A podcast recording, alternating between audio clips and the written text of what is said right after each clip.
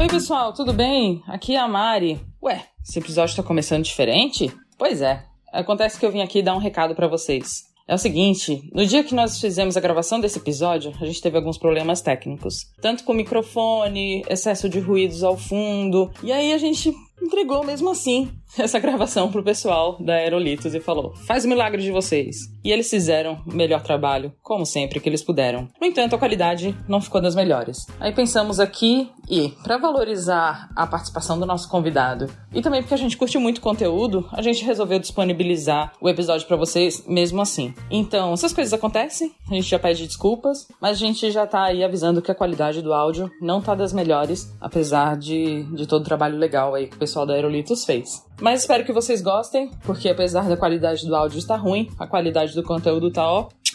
Uma joia. espero que vocês gostem, gente. Obrigada por entender. Um beijo e curtam aí o episódio. Liderança, gestão, comunicação. Vamos fazer diferente? Será que é possível ter uma vida mais leve e plena no trabalho? Vamos fazer diferente?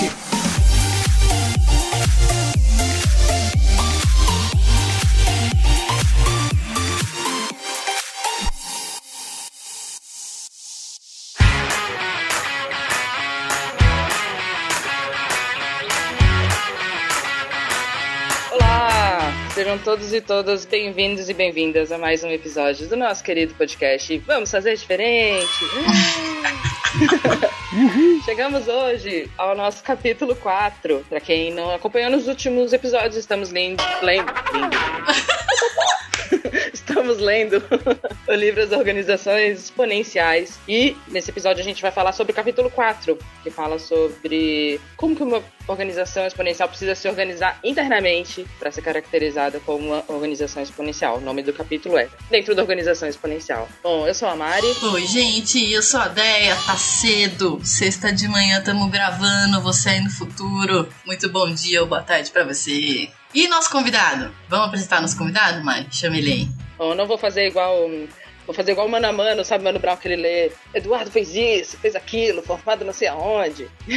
Tô brincando, Edu. A gente tem um convidado especial aqui, Eduardo Matos. Por favor, se se apresente para os nossos ouvintes. Olá, olá, que prazer estar aqui com vocês. Muito bom, muito bom. E agradeço já o convite para trocar algumas ideias sobre esse livro super bacana. Muito bom, estou acompanhando vocês já há algum tempo, já ouço. Sabe naquela lavada de louça, assim, que você coloca um podcast? Então, é isso. Então, muito bom, muito bom. Prazer estar aqui. Prazer é nosso te receber, e é isso mesmo. Eu também só escuto podcast quando tô lavando louça, fazendo faxina, porque já que eu não gosto de faxinar, né, é o momento que eu uso para aprender.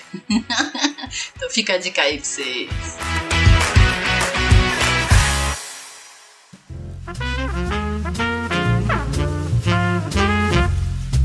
Ele começa falando que pra gente ter uma organização exponencial, que nem a Mari falou, a gente precisa ter uma estrutura boa do lado de dentro. Ter uma boa organização. E aí ele vai falar de um acrônimo que chama IDEAS, que são essas características que a gente precisa ter. Então, interfaces, dashboards, experimentação, autonomia e tecnologias sociais. Isso traduzido em português, né? E aí eu vou pedir para um de vocês falar sobre interfaces, que esse foi o que eu li fiquei, oi? É o quê? Alguém me explica essa bodega. Legal. Então, eu acho que quando eu tava lendo, assim, né, essa. essa como chama essa, essa forma de de colocar palavras para formar uma acrônimo, acrônimo, é isso? Acrônimo. Acrônimo, é acrônimo né? tipo, porra, eu falei, cara, eu tive a mesma sensação sua, André. Eu falei, pô, mas né, interfaces, assim, né, interfaces, né? Então, eu acho que, assim, é, aqui é muito... para mim, quando, quando eu tava lendo o livro, assim, o que, o que eu vejo é sobre eficiência, assim, também aqui, né? Se a gente for resumir e tal, é, essa parte de interfaces, né? Quando ele fala é, ele, né? Eu sempre, sempre cometo esse erro de não lembrar o nome da pessoa autora e falo ele ou ela, assim, mas enfim. Eu, eu vejo que quando a gente fala sobre é, interfaces, a gente tem uma, uma dinâmica que eu acho que acontece nas empresas, assim, no geral, né? A gente não tem, não tem muito muito conceito de desenvolvimento de coisas internas que consigam gerar eficiência para a empresa, assim, sabe? Então, é, e aí ele, ele, até dá um exemplo da App Store, né, da, da Apple, que foi algo que foi construído ali, tipo, para um conceito mais mais experimental, assim, né? Foi um negócio assim, vamos, vamos testar isso aqui, vamos, vamos ver se, se rola. E aí isso virou uma, uma interface, assim, é, pro negócio, assim, né? Tipo, é, como que isso potencializou o negócio da Apple, assim, né? Junto com o advento, assim, de... Advento é foda, né? Parece uma palavra antiga. Mas o advento do, do iPhone, assim, no geral, e dos outros devices que a, que a Apple começou a fazer. Eu acho que um, um negócio legal que, que a gente olha nas empresas, assim, é, mais disruptivas, assim, que ele cita no livro, tipo, o negócio do Uber, assim, né? Por mais que haja todo um, toda um, uma problemática em volta disso, né?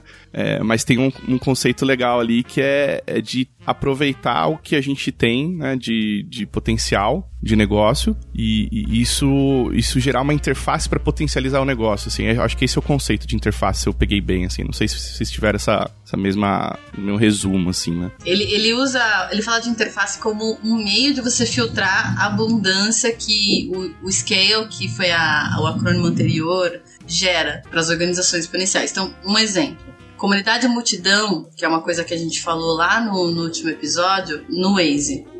Então, qual que seria a interface? Seria indicações do usuário enquanto dirige. Então, essa comunidade, essa multidão, vai dentro do Waze por meio dessa interface dizendo é, coisas que estão acontecendo ali no trânsito, e eu, por meio dessa interface eu vou filtrando to toda essa abundância de informações para até melhorar e processar isso e colocar isso no meu sistema e fornecer para as outras pessoas. Então, foi mais ou menos isso que eu entendi. Que são meios de filtragem de toda essa abundância de informação que me vem por meio de, dos atributos externos para eu usar internamente e organizar essa informação. É mais ou menos isso? A gente pode dar uns outros exemplos aqui também, né? Pra ver se fica mais claro pra quem tá ouvindo. Eu acredito que sim, assim. É, eu acho que o principal ponto que, que, ele traz aqui é não tem como uma empresa escalar se ela não usar de uma maneira inteligente as informações que ela recebe externamente, né? E aí, acho que o, todo o resto, né, tanto as interfaces, depois os dashboards e tudo mais, vão servir a favor dessa inteligência de negócio. Então, quando a gente pensa, por exemplo, né, no, na quantidade de informações, por exemplo, que o Google tem todos os dias, não tem como ele não criar interfaces que façam uso inteligente dessas informações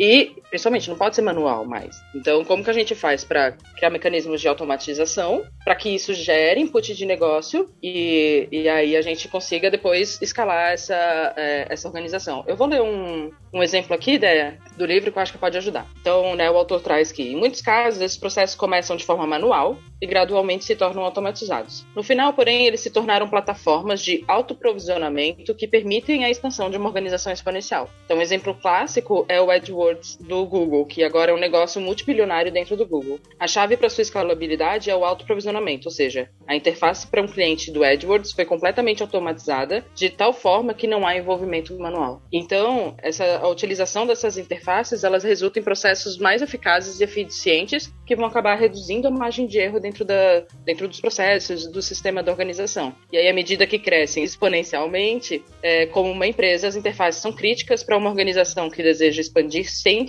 interrupções, especialmente em um nível global. Acho que, que é isso, assim, é, é, a gente veio, a gente, nos últimos episódios, né, tratando de, de, de empresas aí com esse pensamento linear, de elas usarem muito pouco as informações que elas recebem de uma maneira inteligente. E aí, criando essas interfaces dentro da organização, a gente, a gente consegue se, se, se destacar no mercado e consegue ser mais inteligente para a gente tomar as próximas decisões que aí vão envolver os dashboards, né, experimentação e coisas do tipo. Esse, acho que é um resumo bem mas resumido aí de, de como que é, as coisas podem ser. Ah, eu trouxe um, um outro exemplo aqui que eu até peguei dados. Mariana pesquisa.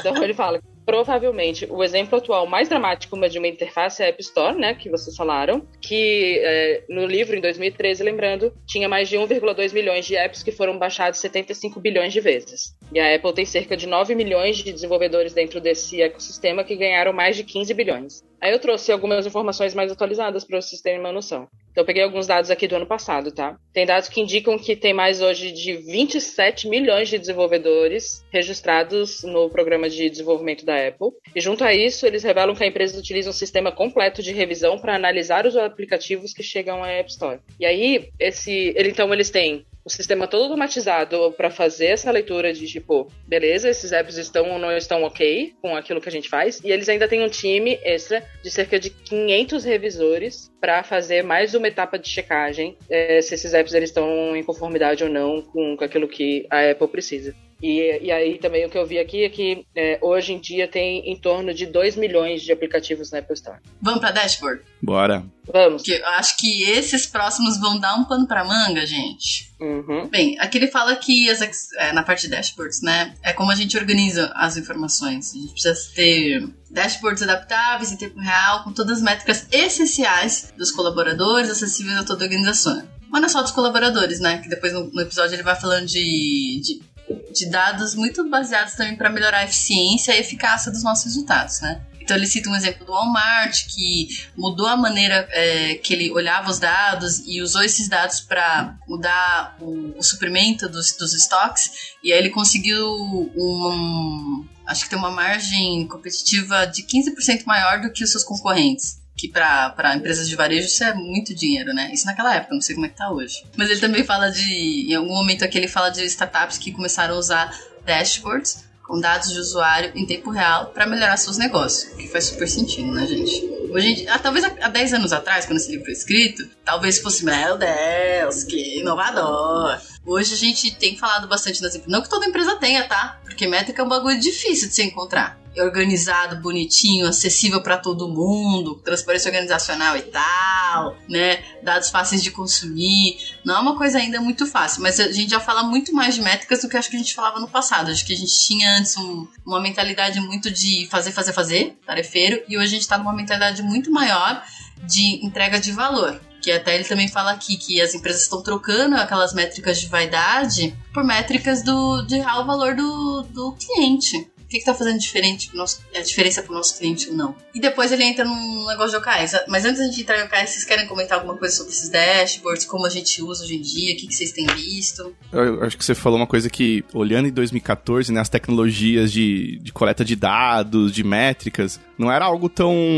difundido assim, né? Tipo, eu lembro ó, quando eu entrei numa empresa. Ah, entrei no Cat Ninjas em 2015, eu acho. E a gente tinha tava construindo lá um data lake, construindo uma estrutura de, sabe, de métrica. E, e aquilo era virou cultura nossa, assim, tipo, era um dashboard lá na, no, nos monitores, né? Como os nossos ancestrais faziam, assim, de, no, no escritório. E aí lá tinham as métricas atualizadas, assim, a cada. A gente colocava, a cada cinco minutos ele atualizava o dashboard. Porque a gente conseguia consumir esses dados é, em tempo real. Então isso, isso gerava muita coisa pra gente, do tipo, desde saber se tem alguma coisa errada acontecendo, sei lá, um incidente, é, ou se uma campanha que a gente soltou deu um pico é, de acesso, se foi positivo, foi negativo, e fazia a gente mudar rápido rápido. Esse é o ponto, sabe? Fazia a gente mudar de estratégia. Então a gente soltava um teste AB que caía, dropava 20% de conversão, a gente tirava do ar depois de uma hora. Porque fala, velho, tira essa parada aí, porque tá dropando. Corre, corre. Corre, corre, assim. Então, eu acho que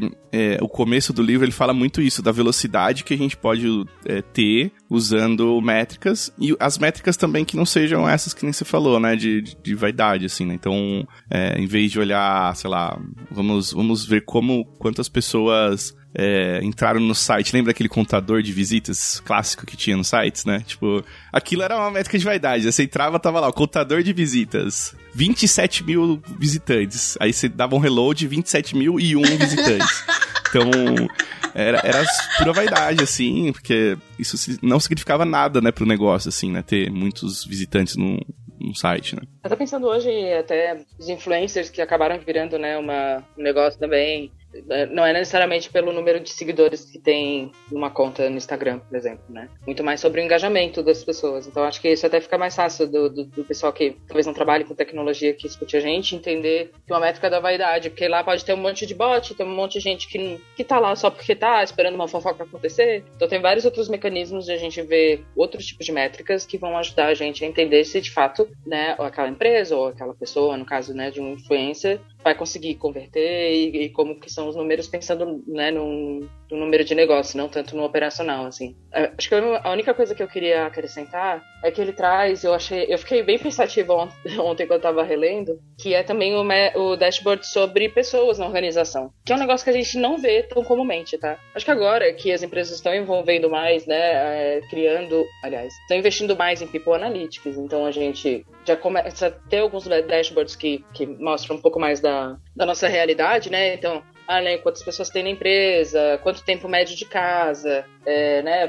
dados de diversidade, uma série de coisas. Mas eu pessoalmente acho que um desafio, pensando nesse no dashboard aqui, é a gente fazer um melhor uso desses dados quando a gente fala de pessoas dentro da organização. Acho que muito porque ainda é uma disciplina nova, se a gente pensar, por exemplo, a gente já veio falando aqui, né, de criar modelos preditivos e coisas do tipo. É, e ao mesmo tempo eu não sei se. Eu acho que tem muitas dessas coisas que elas existem, mas elas, elas existem em, em, em caráter de informação, assim, sabe? E pouco de, de tomada de decisão. E é isso que a gente vai começar agora a falar um pouco de OKRs, né? E eu vejo, é, até inclusive acompanhando algumas empresas como eu, né, que eu, que eu já trabalhei, algumas outras que eu dei um, um help e tal. É difícil dados de pessoas entrar, por exemplo, como objetivos estratégicos, KRs é, estratégicos e coisas do tipo. Eu acho que nesse crescimento, né, pensando em 10 anos, eu acho que teve esse boom do, do dashboard operacional, que eu vejo que, meu, quase toda empresa tem, principalmente as empresas, né, que, que lidam aí com informação, que é, o, que, são, que é o foco desse livro. Essas métricas de negócio mais rápidas, né, que elas não têm mais só um relatório anual.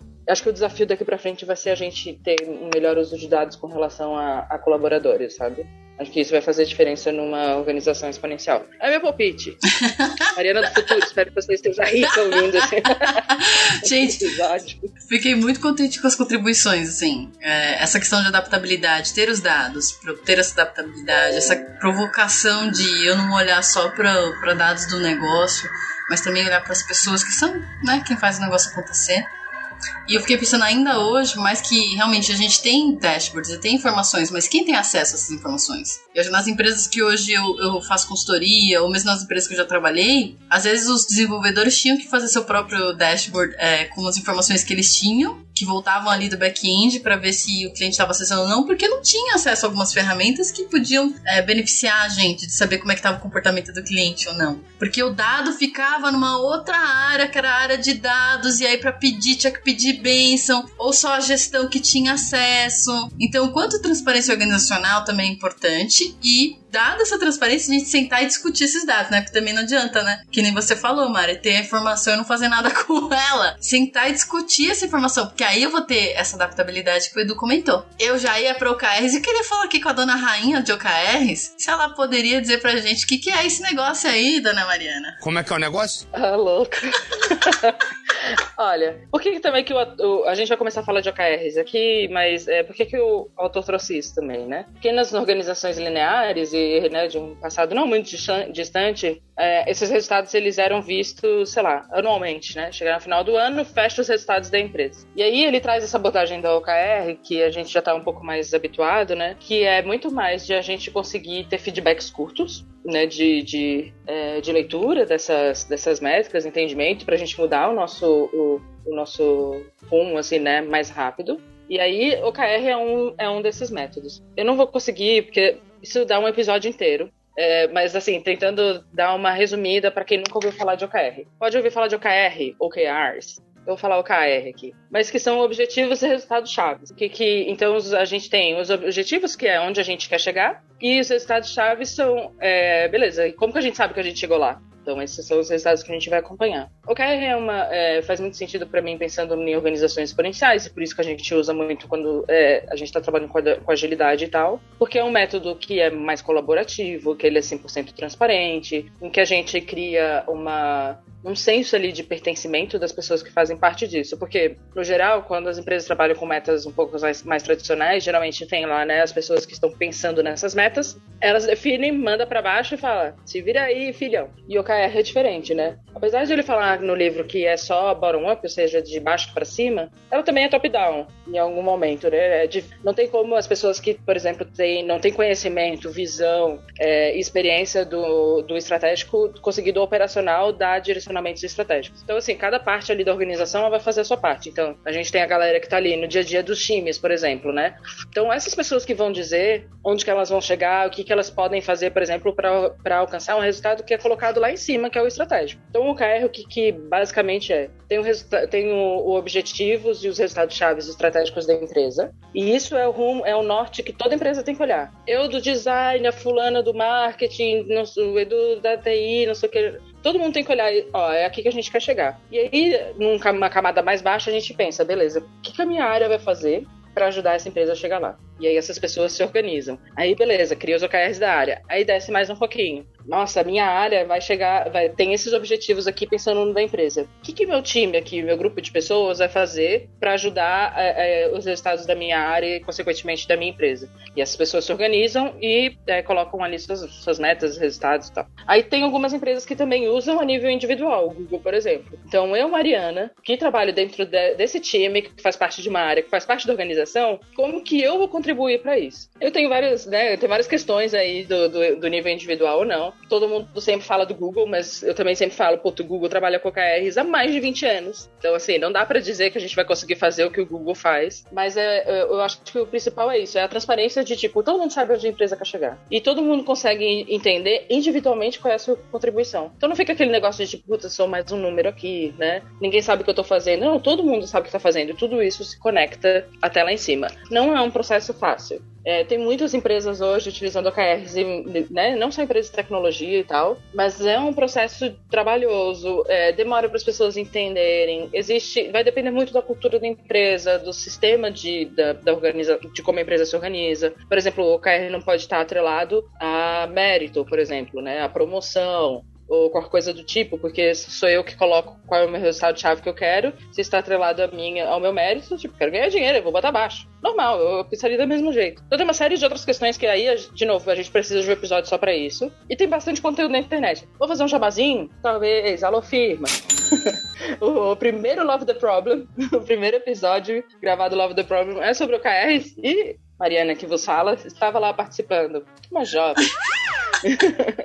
Alguns anos atrás. Esse tem um episódio bem completo sobre o KR lá. Eu sei que é, eu sei que a Kiara também já gravou mais um também lá no Love the uhum, Problem. a Rafinha também. O Albino soltou, é, soltou recentemente é, no LinkedIn um post, acho que era no Medium, não sei, falando sobre a diferença de KPIs e OKRs. Então, assim, tem várias pessoas legais aí fazendo conteúdos bons, não só sobre a teoria, mas falando da prática de OKR também. Não, fica aí a indicação desses materiais, mas se vocês também quiserem um episódio, pensei em fazer um episódio tipo como fazer OKR de sucesso na prática. Como que eu preparo, como que eu chego nesses OKRs, como eu acompanho, o que, que garante sucesso gente pode tentar trazer mais alguém para discutir. Eu acho que é, no livro também, nesse, nesse, nesse trecho né, do capítulo, tem muita a questão do controle, né? Porque a gente às vezes fala do controle como se fosse algo né, ruim, mas é um mecanismo de controle. A métrica é isso, né? Ela nos controla a ponto da gente não não fazer coisas que são além do que a gente quer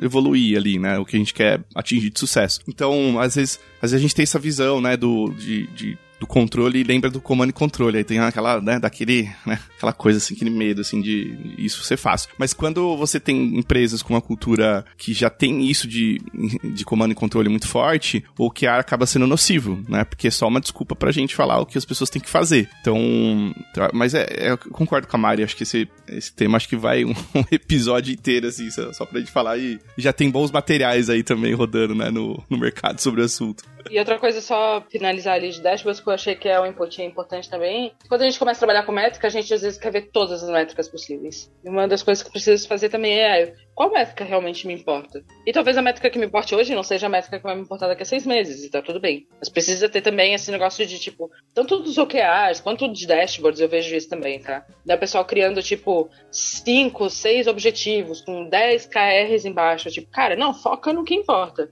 Dashboards idem. Galera lá fazendo dash e é enlouquecido, daí tu olha lá no histórico, tipo, última, última visita um mês atrás. Porra, por que que fez então, sabe? Então, tipo, ver o que realmente precisa de colocar um esforço ali e tal, que, que realmente faz sentido pra gente ver naquele momento da organização. A partir do momento que não, não faz mais sentido, descarta, se fizer, se for importante, vai voltar. Acho que isso é uma dica importante também para quem tá começando a trabalhar tanto com métricas quanto com OKRs. Comece pequeno, vê aquilo que vai fazer mais sentido para vocês e depois vai aumentando aos poucos, assim. E não fica criando um monte de coisa que ninguém vai ver, porque isso só dá ansiedade. Gente, próxima experimentação. Apesar de que no meu Kindle tá escrito errado, de vocês também. Tem escrito interfaces no meu também. Eu fiquei tipo. Interfaces. Nossa! Olha o erro aqui na Bug. versão. Olha o bug, achamos o bug no livro.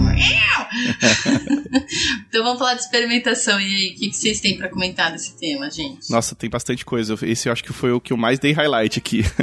Né, Não sei se eu tô envezado, porque no Will eu tô, tô criando uns mecanismos de experimentos ali, com algumas frentes de cultura em tecnologia. Mas acho que bateu com muita coisa que eu, que eu tava planejando, e quando eu li, falei, é isso, é isso que eu tava falando, sabe?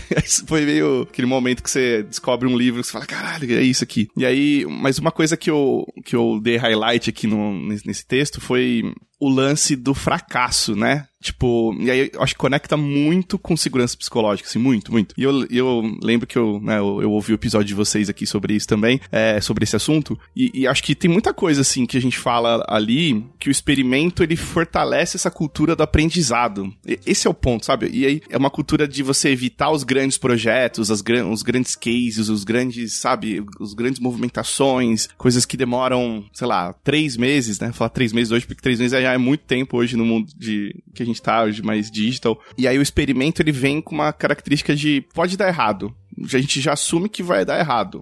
Então, já vamos começar aqui a fazer um exercício de pequeno, testando e validando hipótese. E aí, de novo, né? né aqui super conectado com a agilidade, né? Então, e aí ele, acho que até tem, tem alguns exemplos do, nesse trecho, né? Sobre empresas que até criaram mecanismos de, de você ter essa cultura de experimentação como potencializador de novos negócios, inclusive, assim, dentro da empresa, né? Então, é, tem o, caso do, da Adobe, dá pra resgatar lá também o, o caso do livro de segurança psicológica, eu não lembro se era uma o nome da empresa de moda, ah, esqueci, que é, tinha essa cultura de você criar vários, vários é, projetos, vários tipos de roupas diferentes e, e tinha até um- uma, uma feira disso, assim, aí, sei lá, é, quem conseguisse trazer é, um melhor experimento, aí conseguia é, seguir como um projeto. Mas quem não conseguia também tinha um, um momento ali de falar, pô, o que, que a gente aprendeu dos experimentos, né? Então, eu, eu acho legal essa, essa, essa, essa parte do, de,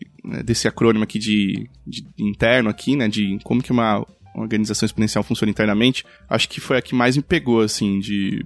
Entre, as, entre os, os itens, do, as letrinhas do acrônimo aqui, sabe? Eu também gosto, eu gostei bastante também. Acho que isso aqui dá vários episódios quando a gente for falar de experimentação, porque dá pra gente falar sobre né, o medo de errar, dá pra falar sobre inovação, dá pra falar sobre é, o que ele traz aqui, aprendizagem escalável. É uma série de coisas que, que podem dar insumos pra gente depois. É muito engraçado, porque por mais que a gente fale de experimentação, eu acho que a gente experimenta muito pouco, né? Ainda em vários níveis de várias organizações, assim, né? Vejo aí empresas que trabalham, tipo, seis meses no negócio, põe no ar e, tipo, ao invés de experimentar. E eu, e eu também fiquei bastante feliz quando eu li essa, é, essa- esse trecho do como que a gente usa a inteligência coletiva da empresa a favor de novas ideias, né? De que uma nova ideia geralmente não vai vir de meia dúzia de pessoas ali sentada numa mesa, né? Só gerentes pensando em novas coisas. Pô, o pessoal que tá ali no dia a dia, o pessoal que conhece cliente, o pessoal que tem um entendimento sobre várias outras coisas que pode trazer ideias e que, no geral, as empresas não têm um processo para isso. A gente falou bastante disso também quando a gente leu o livro do Netflix, né? De que muita gente, que as boas ideias, elas vêm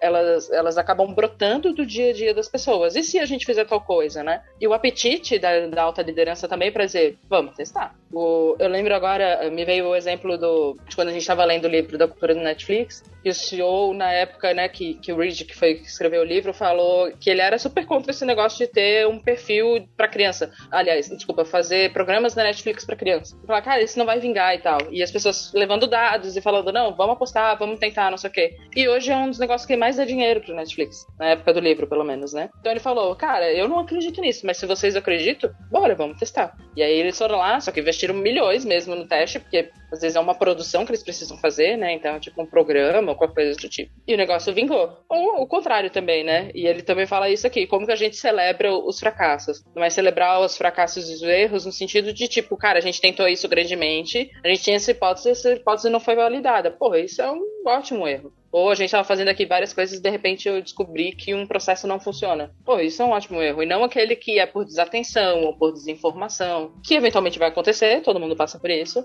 Mas também entender que a, a falha e, né, que tipo, o que, que é uma boa falha, o que, que é um bom erro, o que, que é um mau erro. Então, quando a gente começa a errar sempre nas mesmas coisas, né? E aí, é, eu acho que tudo isso tem essa característica da experimentação, que eu concordo contigo, que tem muito a ver com segurança psicológica, que tem, que tem a ver com autonomia, com a valorização das pessoas é, né? Com as pessoas conhecendo o negócio, que é um negócio. Eu falo bastante pro pessoal que trabalha comigo, assim. A gente precisa comer o um negócio com farinha. Não interessa o que a gente faz. Não é porque eu. Ah, né? Minha empresa trabalha com cartão de crédito. Não é porque eu não trabalho com cartão de crédito ali na área de cartão, que eu não preciso entender minimamente como funciona a, a parte de cartão. Então, como que a gente engaja as pessoas no negócio, elas conhecerem sobre o que, a empresa faz, qual o valor que ela gera, quais são as dificuldades, né? E às vezes uma pessoa lá pode ter uma ideia e criar processos para que essas ideias possam acontecer. E não processos necessariamente para um evento anual de inovação. Cara, cria um canal no Slack e bota lá novas ideias. Uhum que vai aparecer de vez em quando alguém vai estar usando o próprio produto da empresa vai falar, e se a gente colocar um, um botão aqui que ajuda não sei o quê? E as pessoas discutirem em cima disso, né? Ou então alguém pode chegar lá de produto e falar, olha, a gente já tá trabalhando nisso, mas pô, legal também saber que a gente né, pode criar um negócio desse, pode criar um evento, pode ser uma série de coisas. A gente precisa ser mais criativo e talvez se abrir mais para essas possibilidades. Eu vejo que tem umas empresas, tem várias empresas tentando isso, e aí, claro, só posso falar a nível aqui, né, principalmente aqui, Bolha São Paulo,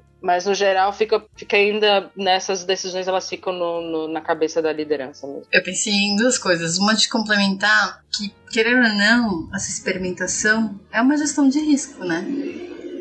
Eu tô tentando gerenciar o risco de ficar para trás, ficar desatualizado, ou ao invés de eu criar grandes projetos, começar a criar projetos pequenos. E tudo tem uma questão de dependências com várias coisas, né? Processo que eu uso para iterar, para experimentar, para coleta de, de novas ideias, segurança psicológica para que eu, poxa, possa comemorar e aceitar e, e, criar um ambiente que as pessoas se sintam é, seguras para colaborar e para errar e para dizer suas ideias sem medo de se sentir, não sei, julgada quanto é importante essa questão que a gente falou dos dashboards, dos dados. Poxa, eu tô experimentando um bagulho, preciso de informação para saber se eu tô indo por um caminho bom. E aí, no finalzinho, em algum lugar aqui do capítulo, tem uma coisa também que, que ele trouxe que eu acho importante ressaltar, que é muito diferente do experimentar numa organização que é mais baseada em dados, em que rapidamente, que nem o Edu falou, né? Ah, eu olhei, lancei alguma coisa no software, já olhei o número, deu vi que deu ruim e já tirei do ar. Outra coisa é tu experimentar, por exemplo, tu não vai querer errar numa usina nuclear. então, esse tipo de experimentações, né, por mais que eu estou fazendo ali uma gestão de risco, cada indústria vai ter os seus riscos para olhar e provavelmente dificuldades diferentes para experimentar. É, e, e, isso é importante mesmo, né? Saber que risco a gente tá correndo. Não dá para qualquer tipo de negócio passar por isso, assim, né? Qualquer tipo de mas assim, uma outra, um, só um último ponto assim que eu meu assim dessa desse trecho que eu, que eu gostei muito assim, que ele fala do, do fracasso, né? Essa coisa do, de, de fracassar, ele, ele não só gera eficiência de, de, de dinheiro, assim, né? E principalmente para avanços futuros ali, bem no finalzinho, assim, do, do, desse trecho do, do experimento, mas o, o, o, lance, o lance de cultura também, sabe? Que é, aceitar o fracasso gera tensão menor, assim, dentro da empresa. Porque, cara, a gente sabe que pode falhar, sabe? Então, eu não conto com aquele projeto que é, meu Deus, é, é essencial acontecer. Não, é um experimento, a gente sabe que pode falhar. É, o lance de disputa de poder, sabe? Também, porque às vezes tem essa coisa do, do, do protagonismo do projeto, do, de aquilo precisa. Alguém está tocando, alguém está, sabe? Então acho que diminui essa tensão também de, de, de dessa disputa de poder e a atribuição de culpa, né? Que entra no, no, no, lance de segurança psicológica, né? Que é se a gente tem confiança, transparência e franqueza, né? Como eu falo aqui no, no trecho, essa coisa da culpa fica menos evidente, assim, porque não custa muito caro aquilo, sabe? Então, Puta, você experimentou, velho. Tudo certo, tá tudo bem, assim. Tipo, Tipo, é, é um desperdício pequeno. Não é um grande projeto que a gente ficou seis 12 meses tocando. E aí você fala, agora eu preciso ver quem falhou, né? Quem são as pessoas culpadas aqui que fizeram isso? Então, eu acho que isso ajuda a diminuir essas tensões, assim, culturais dentro da, das companhias, né? Então, isso é um fator legal aí pra, para quem tá lendo, quem tá ouvindo a gente, experimente mais aí no seu, no seu time, começa aí na sua estrutura onde você tá, pois vai, vai incentivando isso para acontecer na empresa, né? E só de caráter de informação, o livro fala sobre startup enxuta, sobre Kaizen, sobre né, MVP, tudo isso também tem bastante material. Então, quem nunca leu Startup Enxuta, pode acabar de ouvir aqui o podcast e ir lá comprar o livro, porque é muito bom, acho que é a base de muita coisa que a gente vem vivendo hoje em dia. Para quem quer aprender um pouco mais sobre MVP, né, que é o mínimo produto viável, tem vários materiais lá, o Carole solta inclusive newsletters semanal, gratuita, tem curso, tem livro, tem uma série de coisas também.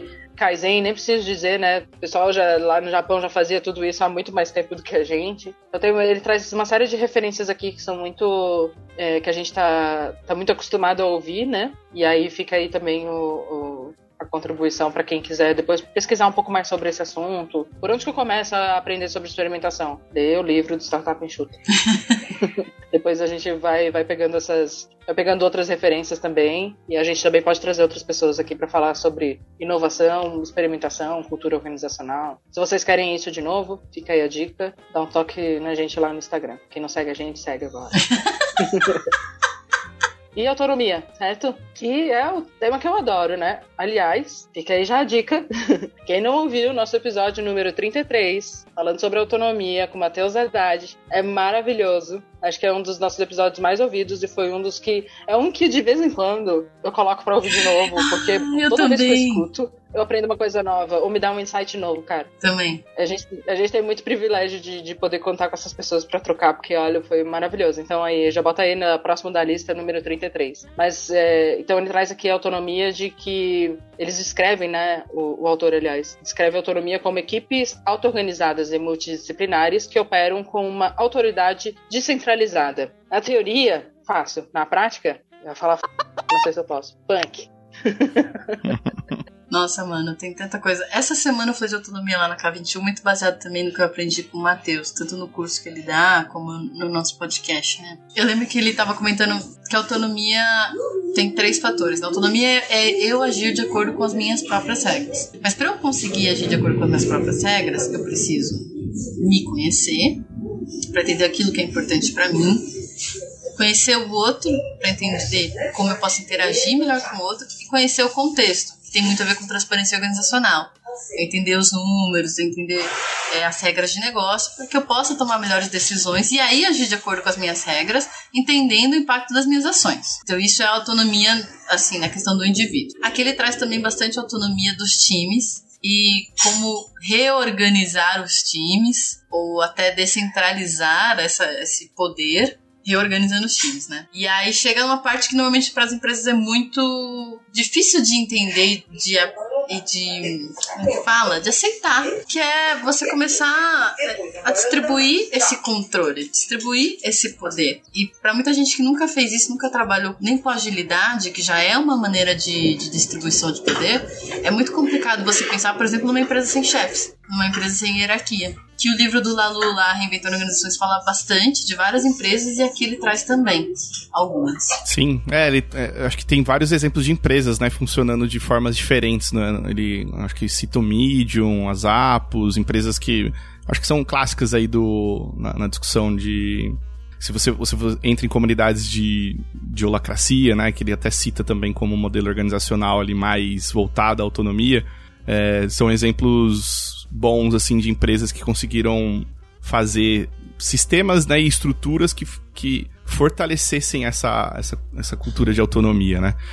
E é engraçado, né? Porque quando a gente olha assim, é, a gente acha que não tem que essa autonomia, assim, né? O clássico de achar que autonomia é bagunça, né?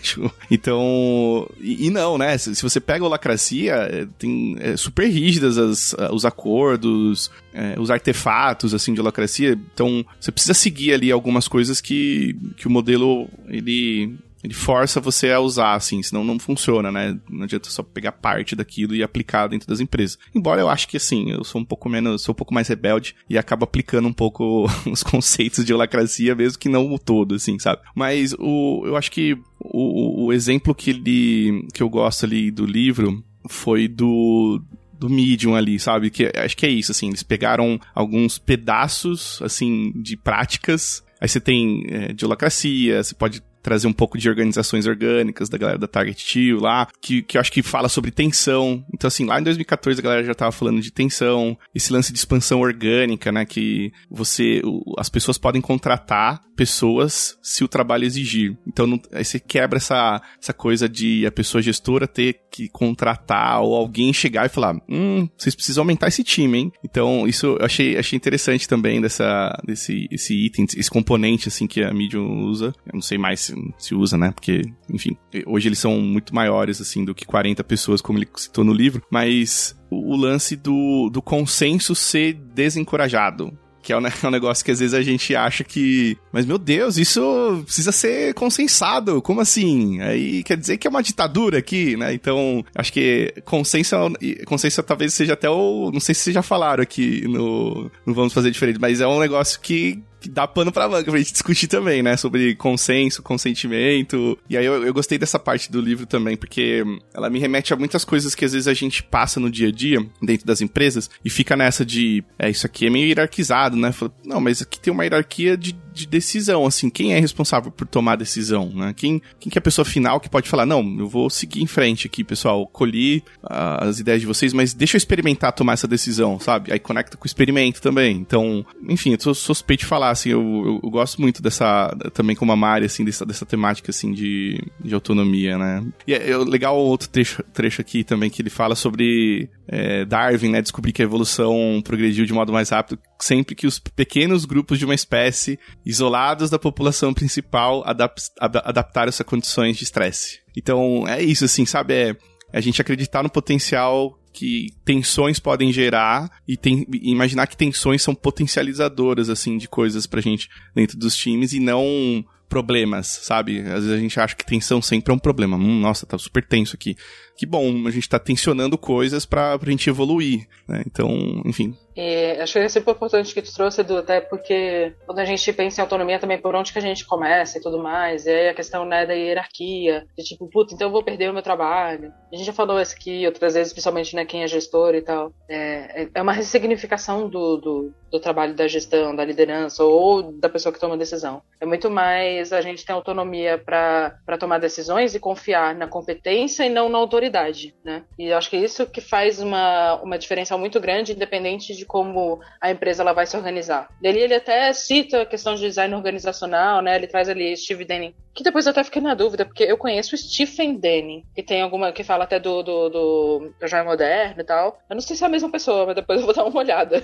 ele tem alguns livros de liderança e de agilidade que são conhecidos, mas enfim. E aí, como que a gente tem uma estrutura organizacional também que permita é, esse trabalho de autonomia. E que não vai ser um negócio de tipo, ah, hoje a gente é assim, amanhã é a festa do caqui. Não, como que a gente vai construindo, entendendo, tipo, onde que a gente pode né, começar a trabalhar, como que a gente pode tomar decisões mais rápidas, como que a gente, como que a gente confia na competência das pessoas para tomar decisão. E eu acho que isso é, é é um pouco do que a gente falou no episódio do Matheus, mas é, é, um desafio que eu vejo que as empresas agora elas estão passando, elas querem falar sobre isso. Eu tava conversando com a Mariana Zaparoli esses tempos, esses dias, e aí eu perguntei pra ela que ela ia, se ela ia submeter palestra na Joia Brasil, né? E ela falou que ia, daí eu perguntei, e aí, o quê? Ela falou, ah, o pessoal tava pedindo muito sobre design organizacional. Eu falei, é, esse é um assunto que, que a galera tá querendo falar, sabe? Sobre estrutura, como a gente se estrutura, como a gente se organiza. Porque a gente vê que não adianta a gente saber sobre tudo isso. Experimentação, autonomia, xarananana, se a estrutura da organização não permite que esses processos eles estejam colocados em prática, entendeu? E a gente vê muito nos times. A gente fala, quando a gente fala de agilidade, a gente ainda aplica muito agilidade só no nível time. Então eu crio um time multidisciplinar que consegue entregar, deveria conseguir entregar,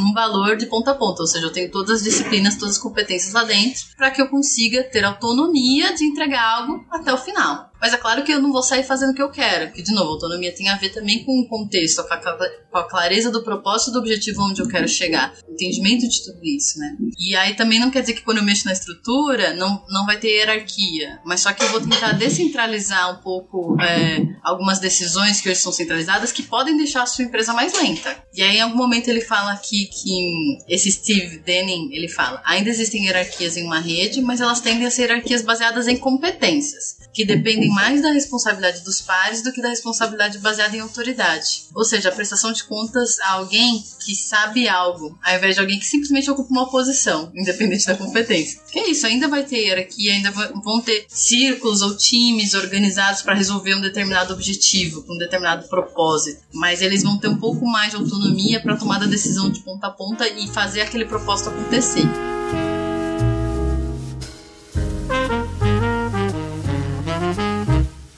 Nosso último tópico, que é tecnologias sociais, que eu achei um, um trecho até engraçadinho, porque é um negócio que a gente vive tanto no nosso dia a dia, né? Que é, eu nunca tinha pensado no quanto isso. Né, eu não sei se nunca tinha pensado, talvez não dessa forma ou com esse termo, né? Da, das condições que a gente precisa ter e do como a gente precisa prestar atenção nessa na forma como a gente se comunica e como as coisas acontecem dentro da empresa. E o autor traz aqui que tecnologias sociais, o equivalente analógico é o que ele chama de efeito water cooler, que são as conversas informais na empresa, que criam interações horizontais em empresas verticalmente organizadas. Qual é a minha percepção do que ele trouxe aqui? Tá? Em 2013, acho que muitos de nós, muitas, é, a gente já trabalhava, por exemplo, né, com Slack, com outras formas ali de, de comunicação e tal. Hoje a gente tem Teams, tem várias coisas. Mas até um tempo atrás ainda as informações, ou a gente conversava pelos corredores, ou era tipo via e-mail, né? Era um negócio muito engessado ainda. E agora, principalmente agora que a gente tá na pandemia, independente de qual o negócio que tu tá atuando, todo mundo é, teve que ressignificar essa, essa, né, essas interações sociais e a gente trouxe pro digital. Isso é um fato. E claro que em 2013 ele nunca ia imaginar de que a gente ia estar nessa altura do campeonato falando aqui, né? Sobre, essa, sobre isso e que isso ser um negócio talvez tão normal na vida das pessoas. Mesmo quando a gente tá isso no escritório, principalmente agora. Eu falo com as pessoas pelo Slack. Às vezes é a pessoa que tá sentada do meu lado. Também pode ter outros efeitos, mas beleza, também é assunto para outro episódio. Como a gente precisa ressignificar isso e toda, como a gente trabalha as informações dentro da empresa também, né? Então, todo mundo ter acesso às informações. Então, a gente tem lá o Drive no Google, né, que é compartilhado. A gente ter acesso às informações, a gente tem lá a intranet da empresa. Acho que tudo isso é um negócio que, eh, que, que, a, que, as empresas, elas. Não sei se elas trabalham da melhor maneira, mas que isso já faz parte do nosso dia a dia, sabe? Tive essa impressão. É, é, o quanto essas tecnologias ajudam a gente a democratizar as informações e, consequentemente, ter mais autonomia. Eu acho que tem muito a ver com isso, como a gente consegue acessar as pessoas também de uma maneira mais fácil. Tem uma hora aqui que ele fala de, de videoconferência, né? Achei fofo, há 10 anos. Telepresença. Telepresença! Eu falei, meu Deus! Tele... Eles falavam assim 10 anos atrás, né? Mas não era muito comum fazer videocall, pelo menos na minha época. Eu fazia muito call uns 10 anos atrás, com telefone. Mas assim, vídeo call do jeito que a gente faz hoje, eu não, não usava tanto. Mas eu gostei de uma parte que ele traz uma frase de um cara que chama Tel. Meu Deus, como é que diz esse último nome? Presley. e aí que fala assim: a transparência é a nova moeda. A confiança é a conta que estaremos pagando. Mano. E aí ele fala que tem uma equação pro negócio social que é conexão mais engajamento, mais confiança, mais transparência. Então fica a dica aí se trabalhar esses pilares na sua empresa. Nossa, total. É, eu, eu, eu fiz um highlight nesse trecho também aqui. É legal, assim, a confiança é a conta, né, que a gente tá pagando, assim, né? Tipo, é, esse trecho é, é, é bem bem forte, né? E, e assim, eu, eu, vejo. Tem outro, outro termo aqui que ele. que acho que a Gartner Group é, cunhou, né? Que é a empresa de latência zero, né? Que é, o tempo entre a ideia, aceitação e implementação, não, ele não ele desaparece, né? Então, como que, de novo, né? É, tudo tá ligado à, à empresa exponencial aqui, na organização exponencial, né? No, óbvio, né? No livro. Mas esse, esse ponto, para mim, ter um, um, ponto de conexão com o fator humano aqui da parada, né? Como esse, esse, esse trecho ele evidencia, é algo que a gente realmente, como a Mari falou, a gente acaba não, não dando tanta. Você fala, ah, puta, beleza. E, aí eu tenho cheio, acho que tá cheio de pessoas, assim, que, principalmente pessoas gestoras, que às vezes elas não, não levam a sério o fator de conexões entre as pessoas, né? Conexão entre o ser humano, conexão do trabalho, conexão por, por várias, vários motivos, assim, né? Não só o trabalho, mas como que a gente constrói uma, uma interação humana, né? Que vai além só do trabalho em si. Porque a gente, em tese, estamos conectados e conectados ali por um propósito, né? Que a gente está dentro de uma empresa por algum propósito, né? E seja ele qual for. Então, o desafio para mim aqui é esse, assim, é quando ele fala de telepresença, ele até fala do Second Life, né, quando tava bombando Second Life, assim, na época. E aí hoje dá pra gente trazer um pouco pra, pra NFT, pra óculos, ele fala do Oculus Rift, né? Mal sabia ele que a gente tava falando, vendendo foto, fotozinha aqui a 5 milhões de dólares, né? É, tipo...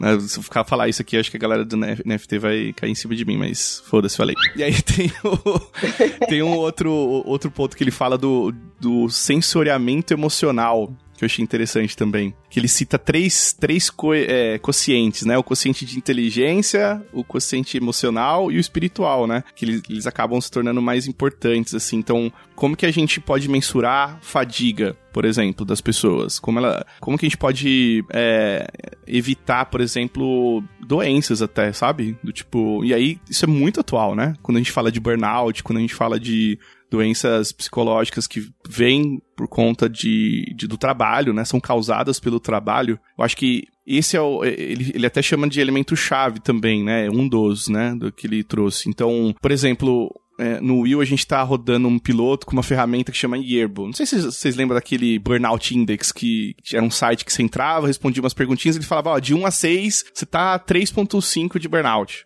E eles, aí, essa, essas pessoas que construíram essa ferramenta, primeiro é, open source e tal, eles criaram uma empresa, fizeram um botzinho do Slack e te manda essas perguntinhas, evoluíram as perguntas, criaram outras. E aí, semanalmente você responde aquilo, você escolhe o horário e tal, e ele te dá um indicador disso, assim, sabe? Sempre ali. E, e, foi legal ver a evolução da ferramenta, assim, que eles partiram por um caminho de, olha, a gente percebeu que nas últimas três semanas você é, tem tido uma, uma, uma, tendência a subir o seu nível de estresse, né? O seu, o seu risco de burnout está aumentando. E aqui esse é o elemento que a gente achou importante frisar, que é fadiga, ou que é, é auto-ineficiência, você achar que não tá conseguindo fazer as coisas que você deveria fazer. Então, para mim, isso conecta com esse ponto aqui, sabe? Do tipo, da gente ter ferramentas pra gente, não para gerar um, um, um, indicador individual onde fique aqui na minha testa o meu indicador de burnout, não. É para eu pessoa, fazer uma autoavaliação de como que eu tô, como que eu tô lidando com as coisas do trabalho, e eu tomar ações ou pedir ajuda, sabe? Então, para mim isso é importante, sabe? Quando a gente fala aqui de, de tecnologias sociais, também a gente falar sobre essa parte mais humana da coisa, né?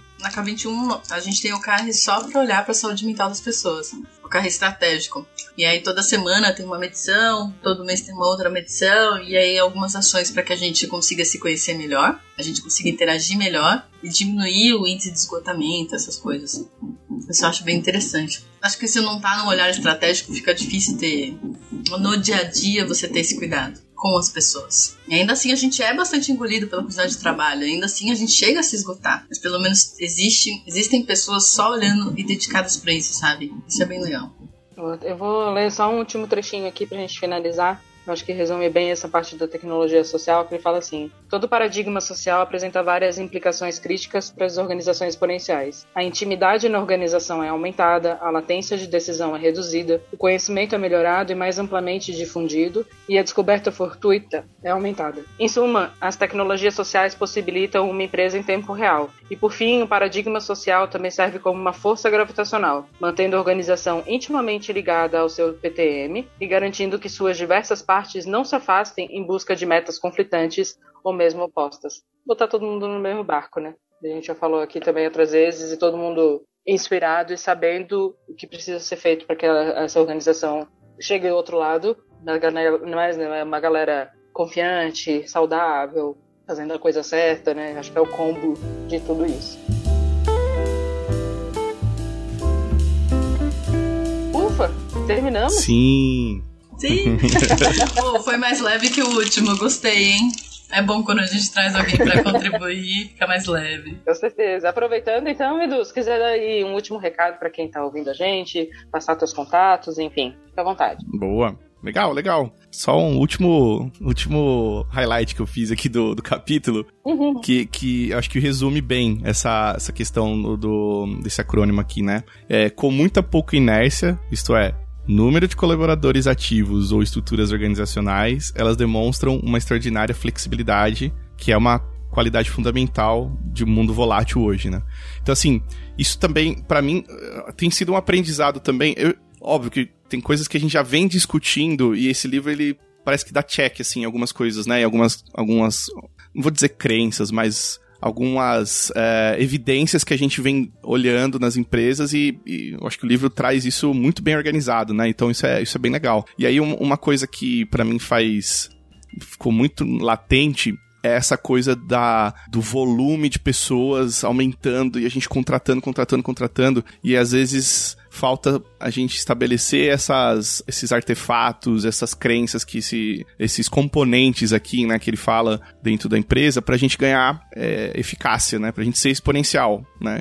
É, pouca pouco recurso financeiro, poucas pessoas dentro da empresa, e aí você diminui essa inércia, porque às vezes quando você aumenta as estruturas, as inércias vão aumentando, então a inércia, seja ela incentivada, ou seja, silos, né? Você tem lá um, uma estrutura isolada e essa estrutura fica na inércia esperando alguma coisa acontecer, porque, né, só posso fazer se alguém aprovar. E as outras que são, ela, elas acontecem meio que sem querer, né? A inércia que acontece sem querer, do tipo, é, é isso, é, não tem que, vamos se conformar com, com isso aqui, né? Isso porque a gente tem tanto, é, tanto recurso ilimitado de, de, de grana ou, ou, tanta pessoa dentro da, da empresa que a gente nem sabe como fazer isso funcionar, organizar. Então, acho que a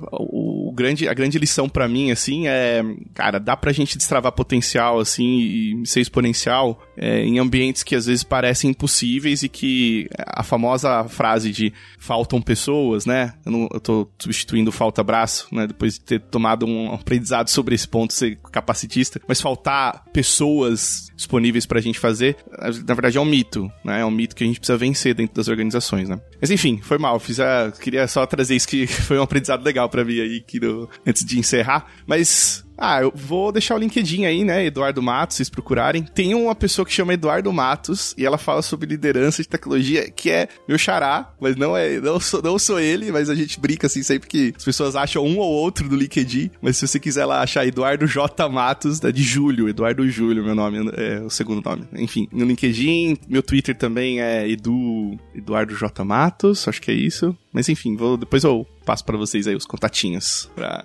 me seguirem.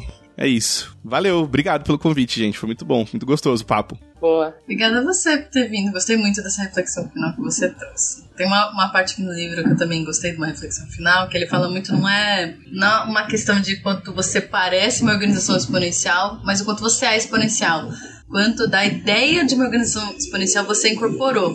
Então, às vezes a gente não vai ter tudo, né? Não é, mas é tipo, poxa, dado que eu tenho esse entendimento desse acrônimo, né, de todas as características externas e internas que a gente comentou nos últimos dois capítulos, o quanto efetivamente eu tô indo nesse caminho, né? E aí é uma jornada. Tenha paciência. Gente, é isso. Posso encerrar, mana? Pode, fica à vontade. Gratidão, Du, por ter vindo. Gratidão, Mari, pela parceria. Gratidão, Aerolitos, pela edição. K21 pelo patrocínio aí.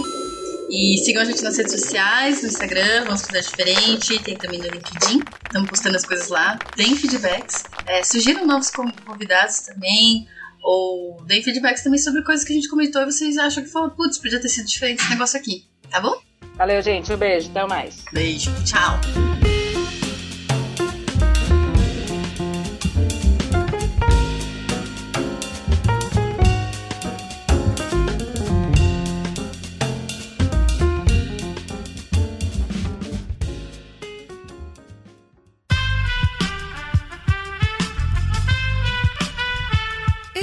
Podcast foi editado por Aerolitos Edição Inteligente.